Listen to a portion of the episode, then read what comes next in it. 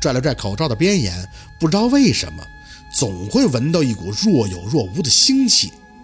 正看着女一号找到一具男人尸体时，想告诉自己提提神，远远的耳朵里居然捕捉到扑腾扑腾的声音，不是电影里的，是因为电影里那个女一号正在悲痛的大哭。宝四回头，只见黑压压的一片东西成群结队的飞了过来。刚想看个仔细，他们居然就擦着宝四的头皮，直接奔向身前的第一排座椅。哈哈！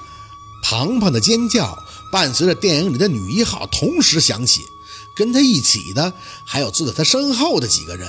宝四仔细地看着那些黑色的东西，直到瞧见他们耗子一般的爪子，还有冒着荧光的眼睛时，口罩下的嘴角曾起一丝轻笑。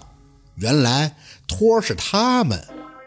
基本可以确定刚才自己闻到的是什么味儿了，难怪庞庞哥要提示有什么东西，也不是奔他们来的。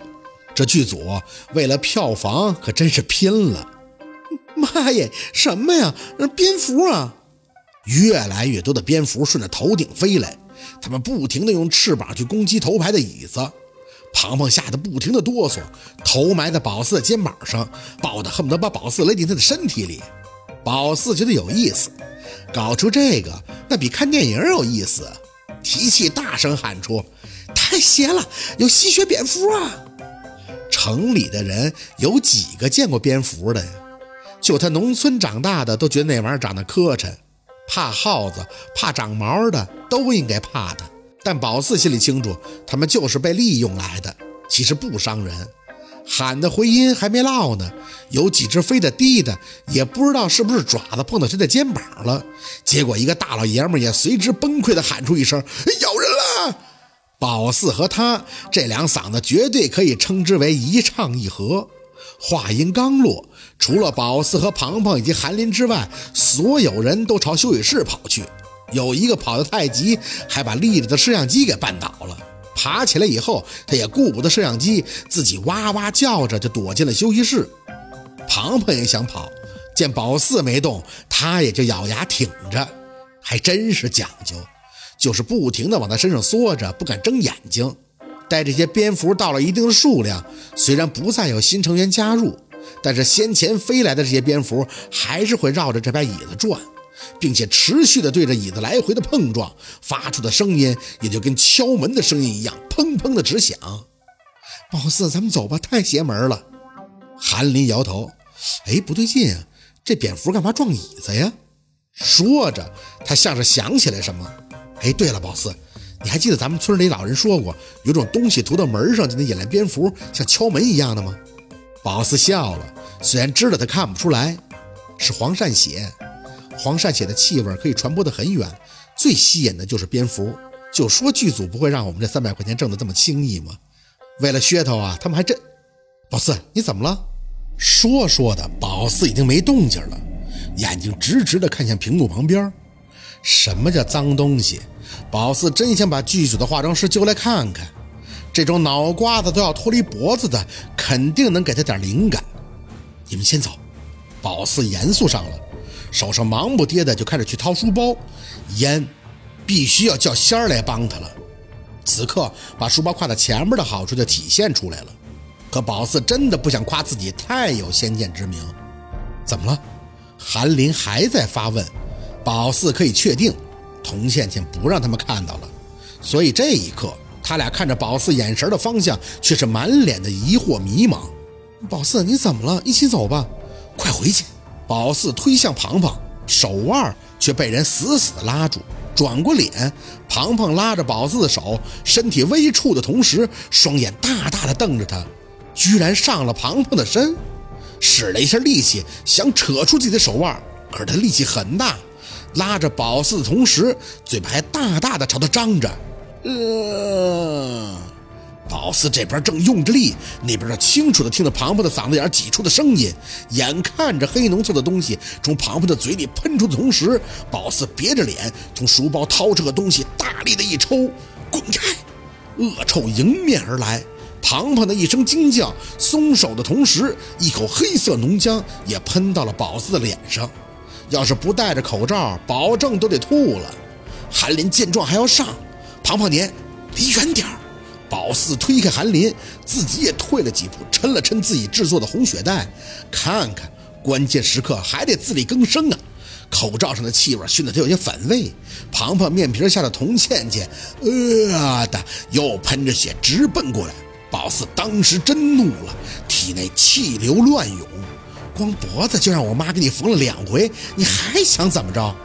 恶狠狠地扯下口罩，对着自己的中指一咬，血顺着手掌上一滑，上脚踩着凳子直接跃起，对着迎面而来的庞庞脑门大力的一拍，眼看着他吐出来的东西直迎面门，也不再闪躲，今儿个就是把命搭里边也给你弄服了。